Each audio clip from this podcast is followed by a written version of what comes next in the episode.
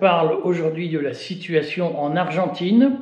J'essaye de vous l'expliquer et de montrer comment la France pourrait suivre le même chemin, notamment en cas de Frexit mal préparé ou de Frexit euh, populiste euh, fondé sur l'idée que on sort de l'Union européenne, tout est réglé et on ne dit pas clairement aux gens qu'il faudra se remettre au boulot si on le fait. Point numéro un, Qu'est-ce qui se passe en Argentine? Alors, ça mériterait là aussi des, jours et des jours d'explication. Je fais une synthèse, mais l'Argentine illustre ce que je vous disais à propos des situations des pays qui importent beaucoup et exportent peu, c'est-à-dire deux pays dont la monnaie est boudée par la communauté internationale et qui sont obligés de s'approvisionner en permanence en monnaie extérieure et donc qui s'appauvrissent de cette façon avec une monnaie qui se déprécie en permanence. je redis ce qui se passe en Argentine. L'Argentine est un bon exemple. L'Argentine est un pays qui est extrêmement dépendant de ses importations, notamment en matière d'énergie. L'Argentine n'a pas de source d'énergie propre. Donc si l'Argentine veut se chauffer, si l'Argentine veut euh, faire tourner ses usines, ses usines, elle est obligée d'acheter de l'énergie aux pays étrangers. Vous mesurez tout de suite qu'en cas d'augmentation du prix de l'énergie, la situation des Argentins est dramatique. Euh, L'Argentine n'exporte que des produits à faible valeur ajoutée, même si cette expression ne veut pas dire grand-chose, mais elle exporte notamment du soja, elle exporte de la viande, elle exporte des produits agricoles. Or, vous le savez, l'épidémie de Covid a bloqué le commerce international et l'Argentine s'est trouvée en position de, réduire ses exportations durant le Covid, ce qui l'a appauvri. Et par ailleurs, l'Argentine euh, a subi de mauvaises récoltes. C'est la difficulté des pays qui parient sur l'agriculture pour équilibrer leur commerce extérieur. C'est un peu le sujet de la France. Je vais y venir. Et donc, mauvaise récolte, mauvaise année à cause du Covid, donc exportation déjà faible, encore plus en baisse qu'auparavant, et importation qui, elles, se maintiennent, et donc petit à petit appauvrissement du pays par cette mécanique terrible qui est que ben, on achète en dollars, donc tout le monde court après le dollar, et le peso argentin vaut de moins en moins, et ça pose, je vais essayer de l'illustrer techniquement pour que les gens comprennent, puisque j'ai lu des commentaires, les bras m'en sont tombés, me disant c'est des problèmes de riches, tout ça n'est pas grave, blabla, blabla, blabla.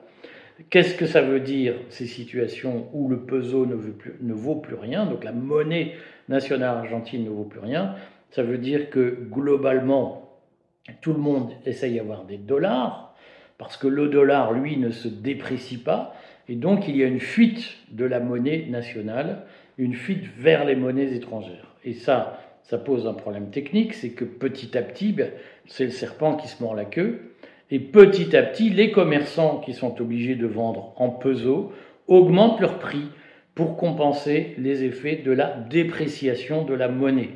Autrement dit, si vous avez une monnaie qui vaut 100 un jour, qui ne vaut plus que 50 le mois suivant, vous doublez vos prix pour ne pas perdre l'équivalent de vos revenus. Et donc la baisse, la dépréciation de la monnaie crée de l'inflation à proportion, à due proportion de la dépréciation.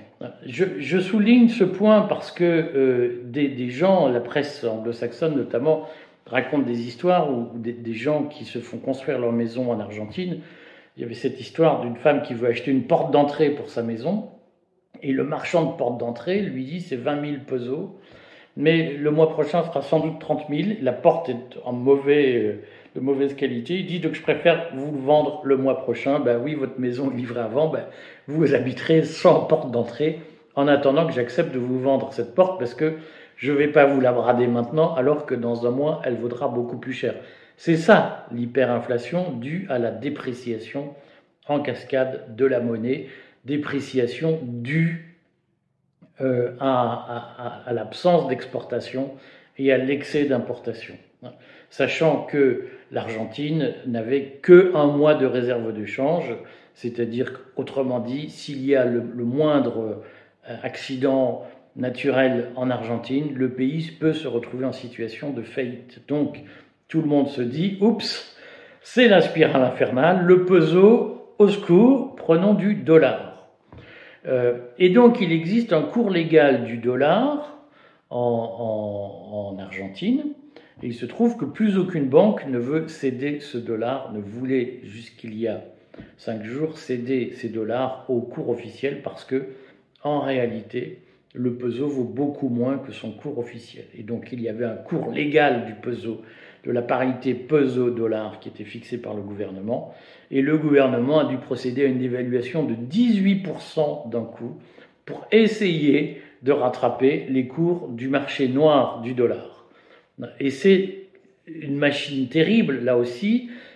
on croit qu'on peut normaliser, légiférer, réglementer le cours officiel d'une monnaie, en réalité, la monnaie ne vaut que si des gens la prennent. Vous comprenez que si vous arrivez, par exemple, nous parlons du Frexit, avec un franc français fixé à X Deutschmark, X euros, X dollars, X francs suisses, et qu'en réalité personne n'en veut parce que tout le monde sait qu'il ne vaut pas ce prix-là, eh bien vous ne vendez rien. Hein.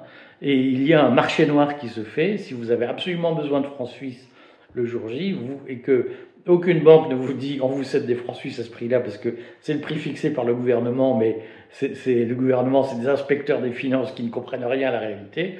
Allez au marché noir pour acheter, vous allez au marché noir et vous achetez vos francs suisses beaucoup plus chers. C'est ça qu'il faut comprendre, c'est que la monnaie, ça ne se décide pas. La monnaie, ça s'achète ou pas. Et si personne ne veut de votre monnaie, eh bien, vous ne vendez pas. Et vous avez beau avoir un gouvernement euh, à la Castro avec des gens qui vous parlent pendant 5 heures pour vous expliquer qu'ils ont raison et que vous avez tort, et que votre franc français, il vaut X, si personne n'y croit, eh bien, personne ne vous prend vos francs français.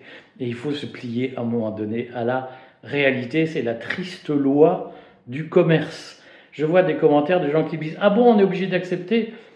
Ben écoutez, mes amis, euh, si vous voulez faire l'Albanie et vivre en, pleine autosuffisance, et, vous privez de tout ce que les autres fabriquent et que vous ne savez pas fabriquer, vous échappez aux marchés internationaux, aux marchés financiers ou à la concurrence internationale. Maintenant, si vous voulez avoir des médicaments dernier cri, des matériels euh, technologiques dernier cri que vous ne savez pas fabriquer, eh bien, il faut accepter de rentrer sur les marchés internationaux. Donc, il faut avoir une monnaie compétitive. Sinon, vous devenez un pays du tiers-monde et même pire et avoir une monnaie compétitive. Vous avez compris, regardez, re-regardez ma vidéo sur comment faire le Frexit maintenant et pourquoi le Frexit va tuer enfin la sécurité sociale. C'est que si vous voulez pouvoir exporter vos marchandises, il faut non seulement que vous sachiez les fabriquer, donc que vous ayez le savoir-faire, je ferai une capsule sur comment réindustrialiser le pays, mais il faut aussi que vous les fabriquiez à bon prix pour que les autres vous les achètent. Si vous fabriquez euh, des, des, matériels deux fois plus chers que les autres pour la même qualité, vous ne les vendrez pas. Donc il faut faire baisser les coûts de production.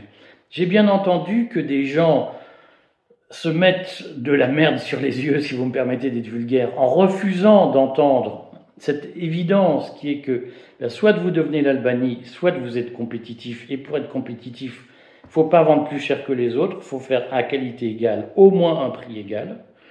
Euh, si vous ne le faites pas, eh bien vous ne vendez pas. Si vous ne vendez pas, vous n'exportez pas. Si vous n'exportez pas, mais que vous continuez à importer, vous vous appauvrissez et tout ou tard vous créez de l'inflation qui ruine tout le monde et qui met tout le monde en position difficile, pas que les riches, hein, et c'est même plutôt les pauvres et les petits gens qui payeront les pots cassés. Mais non seulement vous produisez de l'inflation, mais petit à petit, vous produisez de la ruine collective. Et donc, la seule façon, si nous voulons, par exemple, réussir un Frexit, de le réussir, c'est de faire baisser nos coûts de production. Et pour faire baisser nos coûts de production, pour pouvoir exporter, nous savons ce qu'il faut faire.